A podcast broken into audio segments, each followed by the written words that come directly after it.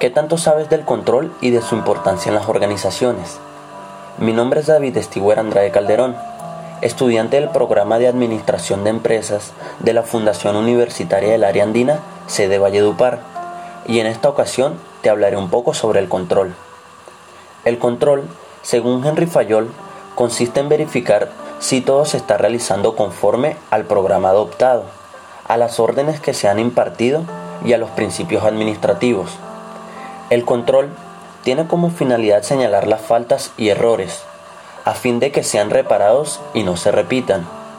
Y es aquí donde radica la importancia del control para las organizaciones, ya que permite mantener las operaciones en buen camino a través del establecimiento de medidas o estándares.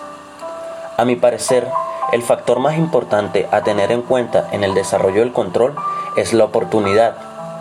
Esto quiere decir que todo control debe ser oportuno, y debe efectuarse antes, durante y después de cada actividad.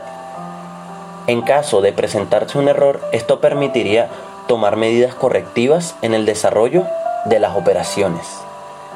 Y a tu parecer, ¿cuál es el factor más importante en la gestión del control?